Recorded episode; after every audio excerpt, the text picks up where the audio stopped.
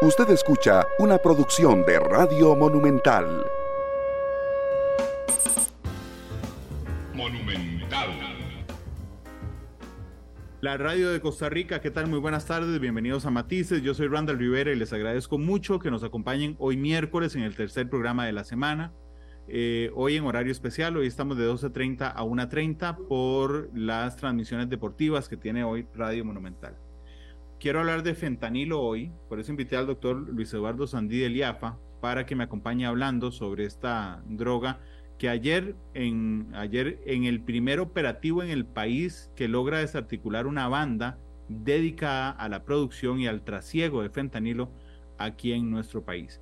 Yo les recuerdo que nos pueden escuchar a esta hora en radio, pueden acompañarnos en el Facebook de Noticia Monumental, pueden ver esta noche el programa en Canal 2 y una hora después de terminar el programa pueden eh, escucharlo en línea o descargarlo como quieran a través de los podcasts en Spotify, Google Podcasts y Apple Podcasts. Doctor Sandí, bienvenido al programa, ¿cómo le va? Muy bien, muchas gracias por la invitación. Muchas gracias, doctor, por estar con, conmigo hoy.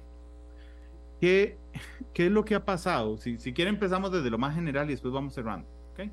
¿Por, ¿Por qué el fentanilo se vuelve noticia ahora? Porque tenemos un año, dos años de estar hablando desde los medios sobre el fentanilo como droga. ¿Qué, qué fue lo que pasó, doctor? El fentanilo lo que pasa es que es una droga muy seria, si hablamos de los efectos secundarios o las complicaciones que pueda tener.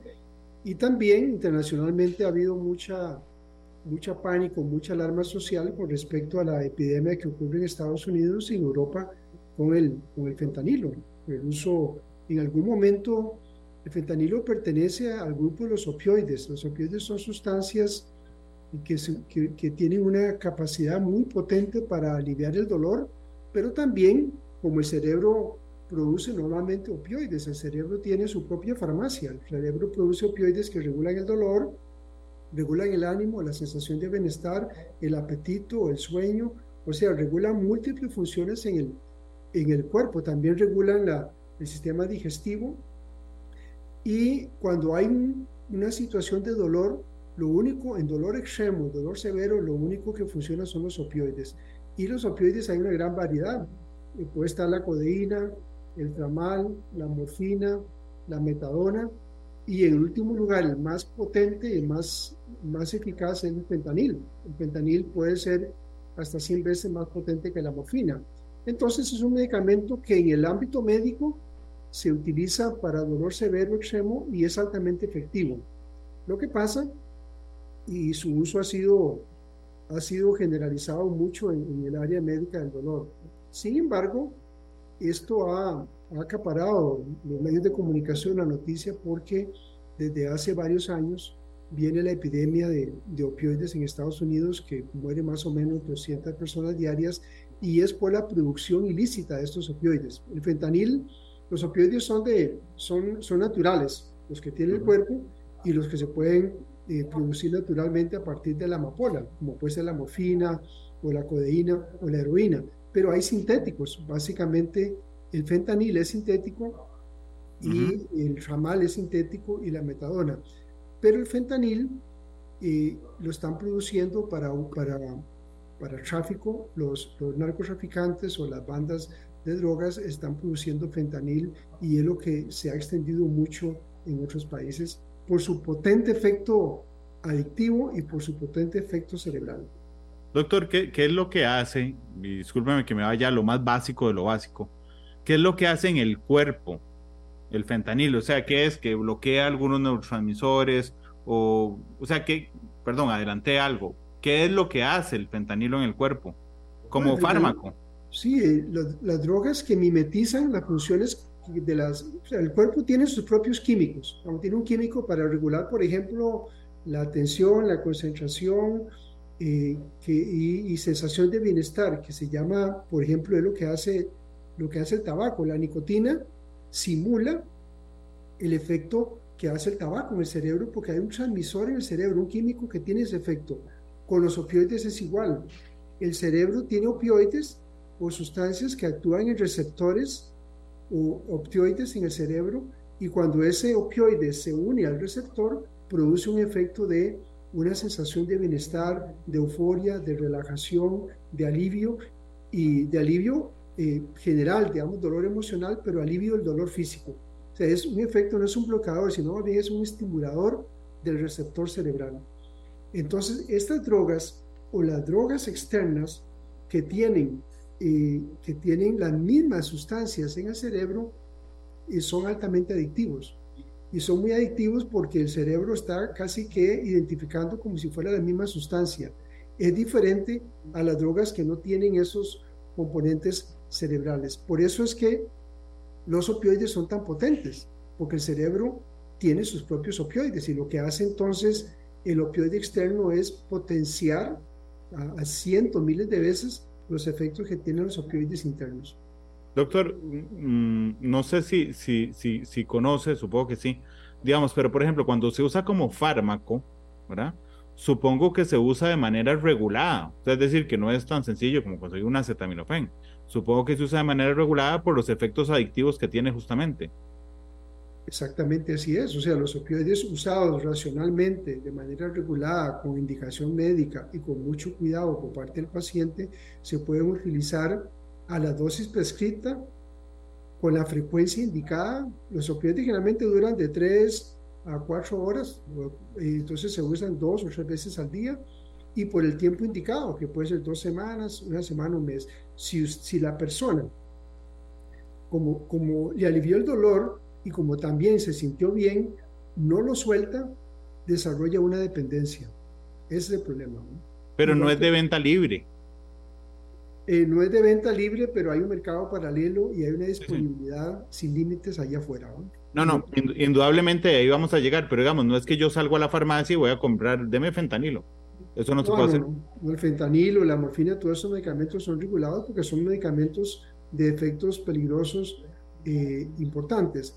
Pero bueno, la persona que los usa de manera regulada y hay supervisión médica eh, puede, puede utilizarlo. Lo que ha pasado mucho, lo que pasa mucho es que la persona lo utiliza porque tiene una cirugía o tiene un dolor agudo, pero resulta que le cayó también, le cayó también no solo para el dolor, sino a la otra parte, le provocó una sensación de aliviar, le quitó los malestares emocionales, el dolor emocional que tiene mucha gente, gente que ha padecido mucho y tiene muchas heridas emocionales, cuando toma un opioide, dice, doctor, sentí una sensación de alivio, me sentí muy bien, entonces yo mejor lo sigo tomando. Entonces lo dejan, pero cuando ya tiene varios meses de tomarlo, ya tiene otro problema. O sea, ya no tiene el dolor, pero y ya no lo toma tanto para la sensación de bienestar, sino que la ausencia del opioide provoca un síndrome de supresión que es espantosamente horrible. O sea, de todas las drogas que hay en el mundo, eh, la única que produce un cuadro tan dramático, tan severo, tan profundo es los opioides.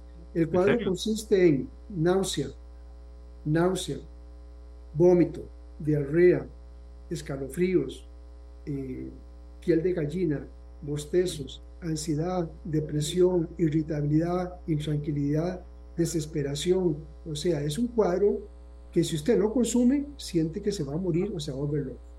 Entonces, el, el que ha atrapado la trampa es esto, que es muy efectivo para el dolor y es muy efectivo para sentirse bien, pero después de un tiempo resulta que ya no puede dejarlo de tomar porque sufre demasiado los efectos secundarios de la abstinencia. Eso no pasa con ninguna droga, digamos, en ese grado.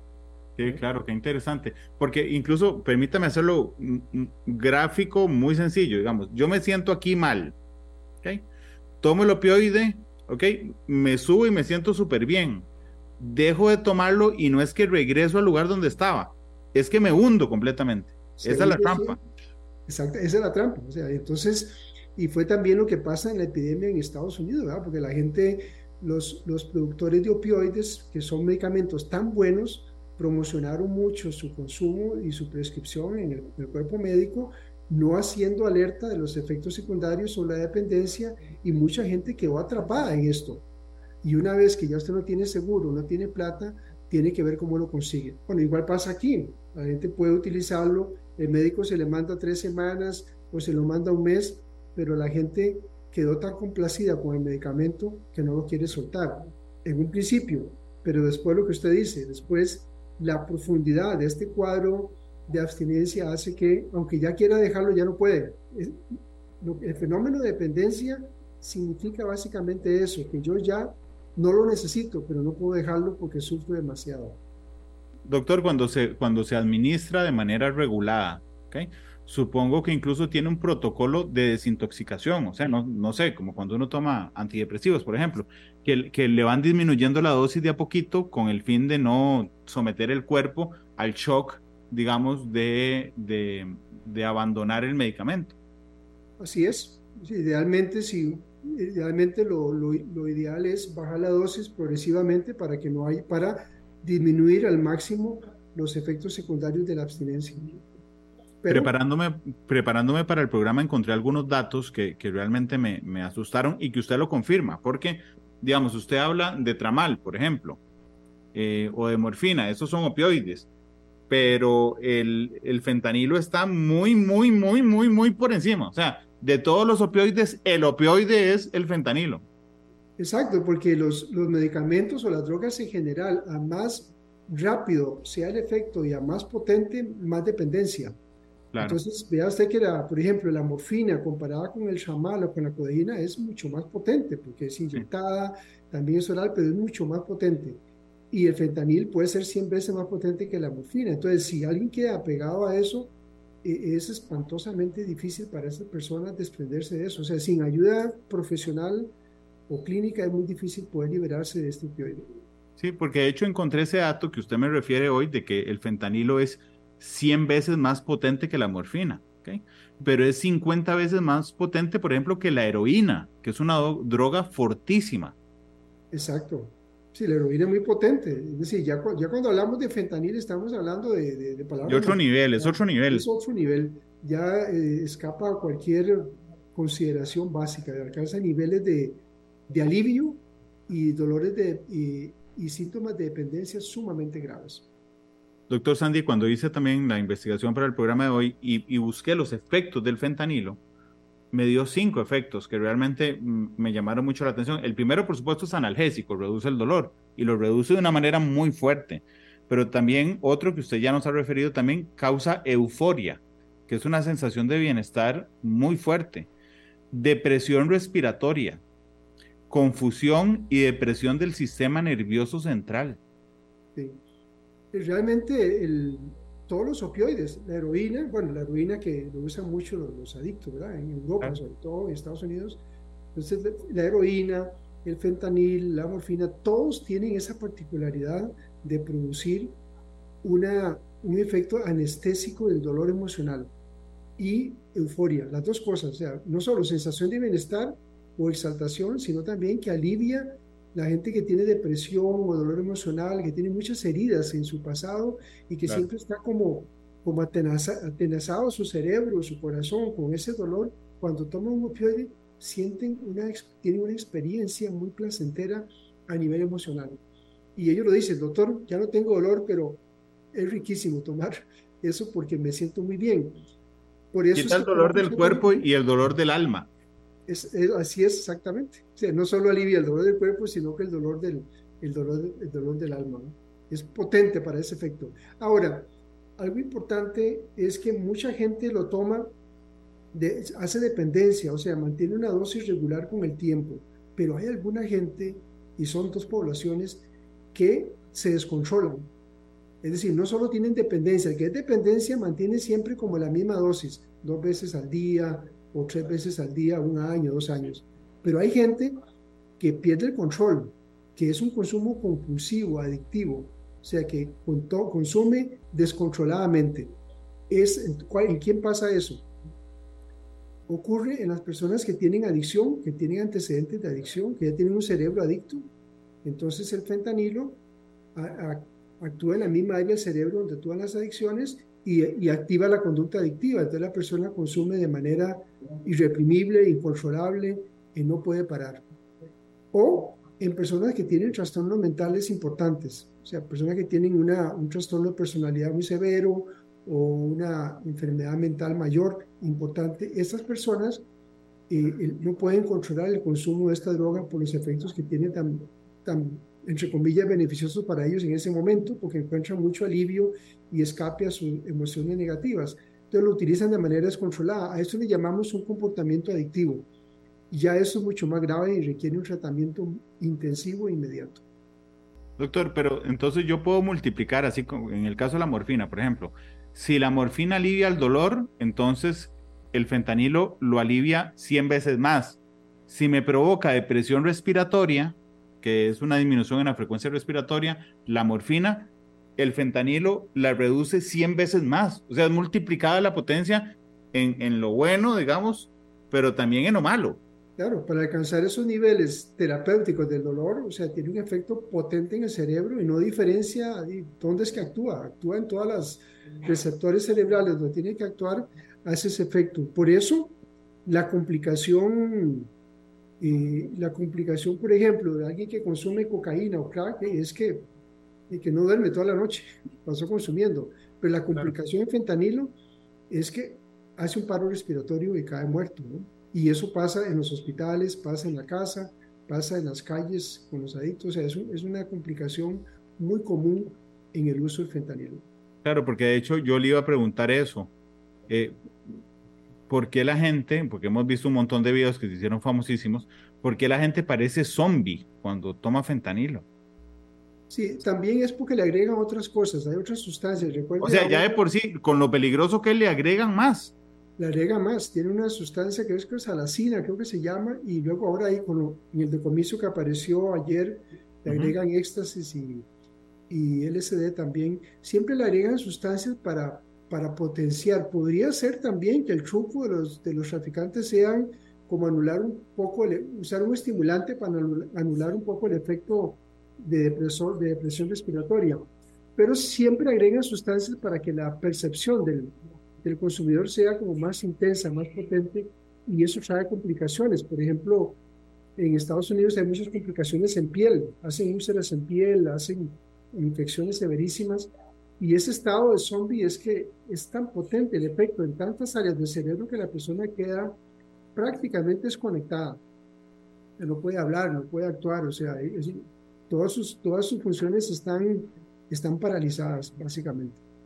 Pero entonces uno se puede morir por tomar fentanilo. De hecho, de hecho que, bueno, de hecho en Estados Unidos todas las ambulancias, y patrullas y farmacias tienen el, el, antídoto para el fentanilo, que es el naloxona, es una sustancia y en las casas de adictos a drogas, las, las, clínicas les dan esto porque hay que tenerlo a mano, porque la persona inmediatamente que consume en segundos hace el paro y si uno tiene el antídoto la puede salvar. Aquí se ha dado mucho, por ejemplo, hay gente que usa fentanilo que cuando se da cuenta aparece muerto, ya sea en un hospital o ya sea en la casa por, por el uso de ese tipo de drogas. pero además, digo, para no sonar que, que de todas las cosas buenas que tiene el fentanilo, que tiene un montón de cosas buenas como fármaco, ¿okay? de manera regulada, cuando se aplica de manera regulada, los médicos son muy cuidadosos con las dosis. Entiendo que la dosis media del fentanilo es de 2 miligramos para adultos sanos. Cuando usted está, cuando usted está en un hospital o está en tratamiento médico, pues puede confiar en, la, en el buen criterio médico para administrarle la dosis. Pero cuando usted lo compra ilícito, Ve a ver la dosis que tiene. Incluso leí que se han producido sobredosis con, con, con, dosis tan bajas como 0.2 miligramos. O sea, eso es un 10% de la dosis diaria eh, para un adulto sano y así se han registrado sobredosis incluso. Claro, es que también depende de las condiciones de la persona. Si tiene problemas en el hígado, tiene problemas en el riñón, con la excreción, si es muy delgado, de la edad. O sea, se juntan muchas variables. Pero ciertamente es un medicamento de extremo cuidado y en eso los médicos son muy, muy precavidos en dar la mínima dosis por el mínimo tiempo posible y para que no desarrolle dependencia y para que no desarrolle complicaciones. Por eso, prácticamente hay que preguntarle a un paciente que le damos a opioides si, si tiene antecedentes de adicción, ¿verdad? Porque en una persona que ha tenido adicción al alcohol o a marihuana o a crack, consume opioides, en meses está pegado y no puede desprenderse, porque, ya el cerebro es adicto, lo que hace nada más eh, una nueva droga y le va a costar mucho desprenderse.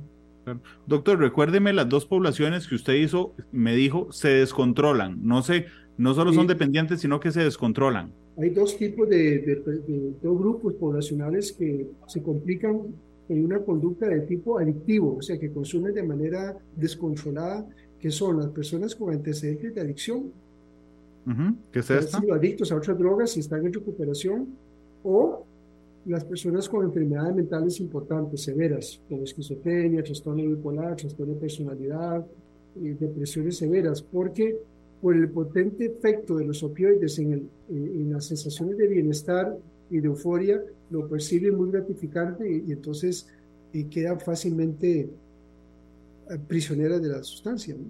Claro. Hasta ese instante he conversado con el doctor Luis Eduardo Sandí respecto al fentanilo como fármaco y sus efectos en el cuerpo. Permítame pasarme un momento de acera y hablar del fentanilo como, como droga, como, droga de consumo ilícito. doctor, ¿cómo, cómo es, si, sabe, cómo es que un, que un medicamento tan regulado, un fármaco tan regulado, ¿okay? Termina producido en masa de manera ilícita y consumido como droga recreativa, si se me permite el término, doctor? Sí, es que la, ¿eh? yo creo que cualquier sustancia, cualquier sustancia que tenga la capacidad de producir una sensación de bienestar o placentera es potencialmente adictiva. Y yo creo que aquí entran todas las drogas, entra el, entra el tabaco, entra el alcohol, la marihuana, las anfetaminas y los opioides. Yo creo que los opioides eh, y muchas de estas drogas siempre iniciaron en un principio como eh, por otra vía. Y, y, la experiencia de las personas que comienzan a encontrar que tiene efectos realmente placenteros comienzan a utilizarla. Pero el, en el caso de los opioides ha existido durante muchos años la adicción a la heroína. Durante muchos años. Es una, una, adicción milenaria, igual que la marihuana, ¿verdad? O el consumo de heroína. Sobre todo en los países asiáticos también se usa mucho ese tipo de drogas. Nosotros no estamos tan acostumbrados. Nosotros acá no tenemos eh, eh, consumo de heroína importante. Solo ocasionalmente aparecen algunos pacientes, pero son extranjeros que se quedaron sin heroína aquí y entran en crisis. Pero no hay un mercado eh, un mercado de drogas ilícitas acá para el consumo de heroína o de, o de, fentanil todavía está, está empezando. Creo que el, el, desarrollo que ha tenido fuera del país está empezando a ingresar y creo que tal vez en algún momento pueda convertirse en un problema importante, por la potencia que tiene, eh, porque lo estamos viendo con los demás opioides, o sea, con codeína, con tramal, con morfina, y con fentanil de producción farmacéutica tenemos un problema eh, de consumo en el país. Y realmente nosotros inclusive en el IAFA tenemos una clínica especializada para el tratamiento de personas con trastornos por el consumo de opioides en general. Entonces, eh, se está sumando ahora el opioide ilícito, que es algo nuevo, pero creo que va, está haciendo fila para entrar en el, en el tratamiento de las personas que nosotros atendemos acá en el país. Doctor, pero digamos, lo que quiero, lo que quiero entender es la diferencia, o sea, qué pasa, la particularidad que tiene el fentanilo, porque la morfina, sí, hay casos de gente adicta a la morfina, ¿ok? La morfina es un opioide, pero uno no ve, por lo menos no, no lo detecta policialmente, digamos, un movimiento tan grueso de tráfico de morfina, ¿ok? O la codeína, que es otro opioide uno no ve, debe existir en, pequeñas dosis, pero digamos, no ve a bandas internacionales dedicadas al tráfico de codeína. Pero es que el fentanilo arrasó. Y entonces yo lo que digo es, ¿qué es la cosa? Que es muy fácil de producir afuera, que, que, hay mucho acceso, o hubo mucho acceso en algún momento a fármacos regulados que pasaron a ser no regulados al, al fentanilo, o porque está de moda, que, ¿por qué nos arrasa en Estados Unidos, en México y ayer en el operativo en Costa Rica el fentanilo, doctor? Yo creo que hay dos cosas. La, primera es que hay mucho pánico social informativo con respecto al, a lo que está pasando en Estados Unidos y Europa. hay mucha alarma social con respecto al fentanilo. Porque los efectos son muy visibles. Porque es muy visible, porque es muy dramático. Entonces, eh, eso puede dar la sensación de que estamos ante un fenómeno catastrófico, pero ciertamente ciertamente si, si vamos a ver el problema de drogas en el país, es un problema de alcohol, de marihuana, de, y desde el punto de vista de los opioides, tampoco es tan minúsculo. Hay un mercado negro o un mercado paralelo importantísimo de, de ketamina, por ejemplo, que es un anestésico animal, de morfina, de tamal, de codeína, es decir, los, las personas que nosotros recibimos acá con adicción o con dependencia de estas sustancias tienen, vienen con 5 con 10 años de consumir esto y lo, lo consiguen en la calle. Entonces quiere decir, y probablemente también hasta hay un tráfico internacional de estas sustancias, que estas, estas, estas dependencias o estas adicciones pasan muy desapercibidas porque no son tan dramáticas. Las vemos nosotros los médicos. Nosotros tenemos aquí, todo, toda la semana recibimos gente con adicciones a opioides. Eh, sin embargo, hay mucho dramatismo en la vida de ellos, porque las consecuencias que puede tener el consumo sostenido de opioides el largo plazo, laborales, económicas, familiares, físicas, son, son impresionantes. Pero socialmente no tienen ese dramatismo. Es igual como el vea usted como el alcohol con metanol. Inmediatamente aparece algo y las noticias explotan. Pero el alcohol con metanol es una, como una pulguita, como una hormiguita a la parte del consumo de alcohol en el país. Pero ya estamos tan acostumbrados y es parte de la norma social que pasa desapercibido. Entonces yo creo que mucho del, del, temor y la angustia es por el pánico social que ha causado el dramatismo del consumo de estas drogas. Bueno, y además lo peligroso que es, porque yo le pregunté si uno se podía morir tomando fentanilo. Le entendí, doctor, y si no me lo aclara, por favor. Por ejemplo, yo le puedo decir, uno se puede morir tomando alcohol, sí, por supuesto, eh, ¿verdad? Y a largo plazo más. Pero a lo que me refería, y le agradezco que me aclare, es que con una dosis, una dosis de fentanilo, una, o sea, y la, yo voy y compro en el mercado ilícito y me tomo la primera dosis, esa, esa primera dosis ya me genera un riesgo de morir. Sí, eso, eso, eso, es lo grave del fentanilo, por eso creo que es todo este, este pánico social, porque es demasiado dramático. Con los opioides en general, los otros, igual que con otras drogas, hay un proceso largo de desarrollo de la dependencia, la adicción. El fentanilo es, es, es, fatal, pero de inmediato. Es inmediato. La persona consume una cápsula de esas y si tiene una dosis equivocada o alta, usted hace un paro respiratorio ahí mismo, ahí mismo cae y no claro. tiene salvación. ¿no? Doctor, y eh, vamos a ver, el riesgo inminente es muy alto, que es este, el de tomársela y morir de una vez. Si, si usted tuvo el número en el talonamiento, también entiendo que provoca daños o daño en los riñones. Claro, logra superar esa primera entrada a la droga. Ok. Igual que mareo o malestar, pues ya el cuerpo se acostumbró, desarrolla resistencia y luego ya no necesita una dosis, necesita 5, 10, 12 dosis. Eh, que es otra característica que tienen los opioides, que desarrollan una resistencia muy rápida y la gente llega a tomar dosis inimaginables. Nosotros, por ejemplo, hay pacientes que se inyectan 20 ampollas de morfina. Eso es inimaginable. Wow. 20 ampollas, o sea. para sentir, ¿Ah? para sentir algo. O sea, sí, necesita 20 para, ampollas de morfina para sentir algo. No, para aliviarse. Bueno, sí, sí.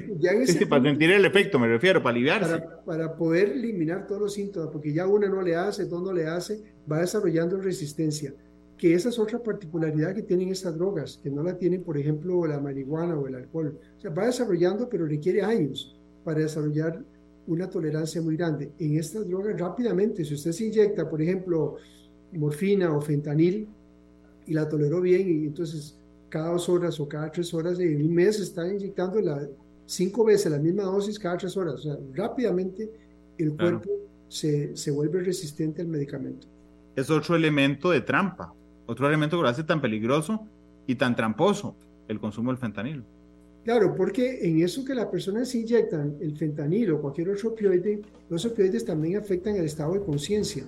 Entonces, alguien que se inyecta, por ejemplo, cinco ampollas, puede ser que si inyectó y, y no había comido bien y tiene la presión baja, baja, pierde la memoria o hay un estado de confusión y no se acuerda cuánto se inyectó.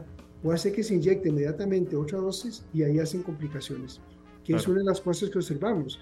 Paros respiratorios por sobredosis porque el paciente no se acuerda que se había inyectado. Doctor, permítame ir a una pausa. Es la primera que vamos a hacer hoy en Matices. Estamos hablando con el doctor Luis Eduardo Sandí eh, del IAFA. Ya volvemos. La radio de Costa Rica, gracias por estar con nosotros. El doctor Luis Eduardo Sandí del IAFA me acompaña esta tarde. Estamos hablando sobre fentanilo. Doctor, cuando, digamos que una forma de mantenerme resguardado, para ponerme mi ejemplo, de, que me, vuelva adicto al fentanilo es no consumir fentanilo. ¿Ok? Esa es, la mejor forma de no tentarme a caer. Pero ¿qué pasa con la población que lo requiere médicamente como fármaco? Esa población se convierte de inmediato, le pregunto, en un foco de tensión de que podría generar una adicción en esa persona que sí lo necesitaba al inicio, doctor? En cualquier persona que lo consuma, lo necesite o no, eh, tiene un riesgo adictivo porque son drogas adictivas. Es igual, para ponerlo muy sencillo, como la gente que toma tranquilizantes para dormir, como diazepam o lorazepam. Es decir, si usted lo toma, puede ser que lo necesite, que esté indicado, puede ser que no. Pero si este tipo de drogas tienen la particularidad de producir dependencia y adicción. Entonces, aunque esté indicado porque hay dolor, se sabe eh, a ciencia cierta, sin lugar a dudas, de manera inequívoca, que si usted no lo quita pronto, quedó pegado. Quedó pegado con el riesgo de que desarrolle resistencia y cada vez necesita un poquito más. Entonces, lo mejor es no usarlo. Si lo usa, tiene que estar pendiente del médico o del grupo tratante de que hay que ver cómo lo quita, usar otras medidas alternativas para quitarlo lo más pronto posible, porque si no, desarrolla una dependencia sumamente fuerte. Doctor, pero las drogas funcionan a veces como cualquier mercancía, solo que la mercancía es poderosa, digamos, y adictiva y genera esas trampas. Pero si no, le pregunto, si nosotros logramos reducir la demanda, podríamos evitar la oferta de fentanilo. O sea, es decir, si nosotros logramos solo controlar que la gente que lo haya recibido por fármaco no logre abandonarlo una vez que no lo necesita, ¿habremos avanzado, le pregunto, en poder bloquear la oferta ilícita de fentanilo? Claro, sí, yo pienso que sí. Lo que falta es, eh, lo que habría necesario es establecer toda una estructura de educación, de orientación, de supervisión, de que las personas que lo usen, todo el equipo clínico, que es el médico, la enfermera, los terapistas, todos estén muy pendientes de cómo, cómo desprenderlo lo más pronto posible. Claro que tenemos una población con dolor crónico permanente que va a tener que usar opioides, pero son algunos y aquí las clínicas del dolor han funcionado muy bien. Fíjese usted que las clínicas del dolor usan muchos opioides y muy pocos pacientes hacen un uso eh, inapropiado. Adictivo, sí. O adictivo o inadecuado de los opioides. Mantienen la receta, mantienen como es la indicación médica tal cual. Pero entonces... Por ejemplo, yo tengo un familiar reciente que, que sufrió una, una, una cirugía muy dolorosa. ¿okay? Le aplicaron morfina. Y era una cosa tremendamente dolorosa que tenía que ver con el sistema nervioso, con la columna. No, no me imagino cuál cirugía, padecimiento, dolor físico podría generarme tener que darle a un paciente fentanilo. Ah, no, hay, hay, hay, cuadros de dolor, digamos, hernias de disco, cirugías de espalda o tumores cerebrales, o sea, hay un montón de padecimientos que producen dolor extremo, dolor indecible, eh, el, sufrimiento, la, intensidad del dolor, que la única, ya los tratamientos convencionales no funcionan, ya un punto donde ya el chamal no funciona, la morfina ya hace resistencia a la morfina, ya no le funciona, hay que pasar a fentanil. O sea, está indicado médicamente y existe el protocolo, las indicaciones y los médicos de medicina del dolor o los médicos, los cirujanos, perfectamente conocen que en algunos puntos hay que indicarlo, porque también no podemos entrar en la opiofobia. O sea, que el pánico de opioides ya que la gente sufra. Nosotros creemos que nadie tiene que sufrir dolor.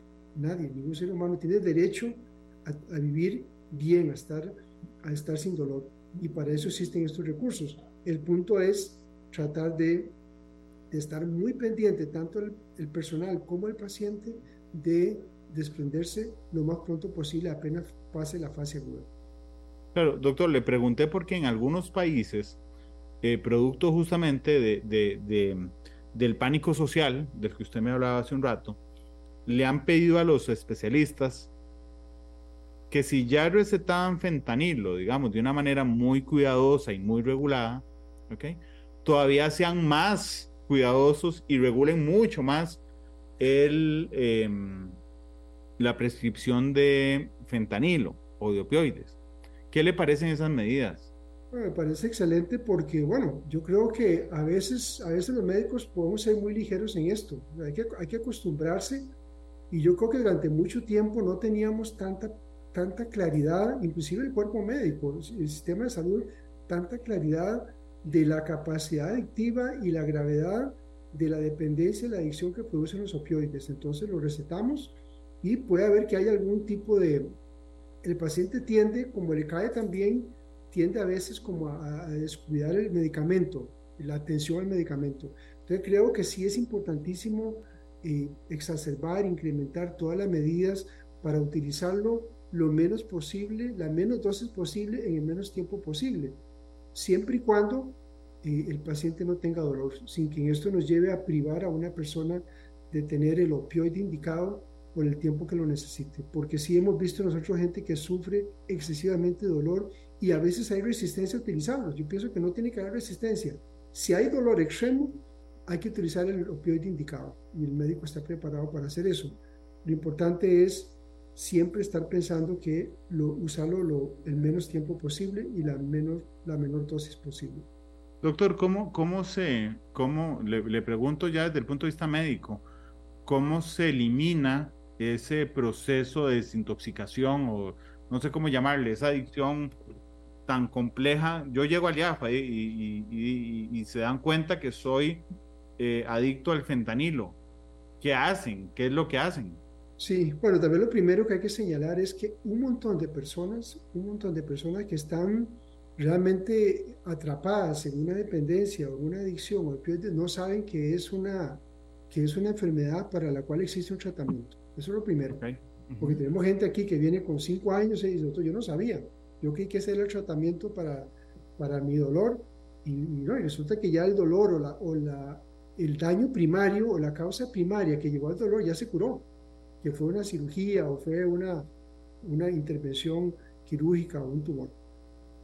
Pero bueno, cuando la persona tiene esto, las cosas se complican porque no solo tiene una dependencia o una adicción, sino que tiene todo el sustrato psicológico, social, emocional, eh, que ha, sobre el cual se ha sentado la, el consumo. Usted recuerda cuando hablábamos del COVID que decíamos que era una sindemia, no una epidemia, en el sentido que el efecto dependía no tanto del virus, sino en qué persona cae el virus, que hay una vulnerabilidad de claro que una persona con sobrepeso, con diabetes, con hipertensión, con cáncer, el virus hacía desastres. Bueno, igual es en esto. Probablemente muchas de las personas que tienen una adicción, una dependencia, subyace en ellos algún trasfondo, y de hecho así es, en el 99% de los casos, subyace una situación eh, o adictiva, premórbida, o una situación emocional complicada que la ha llevado a tener a anestesiarse o adormecer sus sentimientos, sus emociones, sus conflictos con el medicamento. Y en ese proceso, que lleva años, usualmente cuando vienen acá, entonces hay complicaciones familiares, relacionales, laborales, económicas y psicológicas profundas.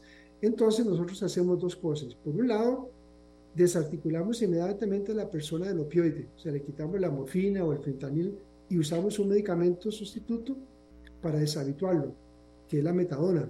Le, quitamos todo y le ajustamos una dosis de metadona que le quite todos los síntomas para que y luego progresivamente cada semana se lo vamos quitando. Tenemos que verlo cada semana o dos veces por semana para ir quitándole el medicamento sustituto hasta que se lo desprendemos.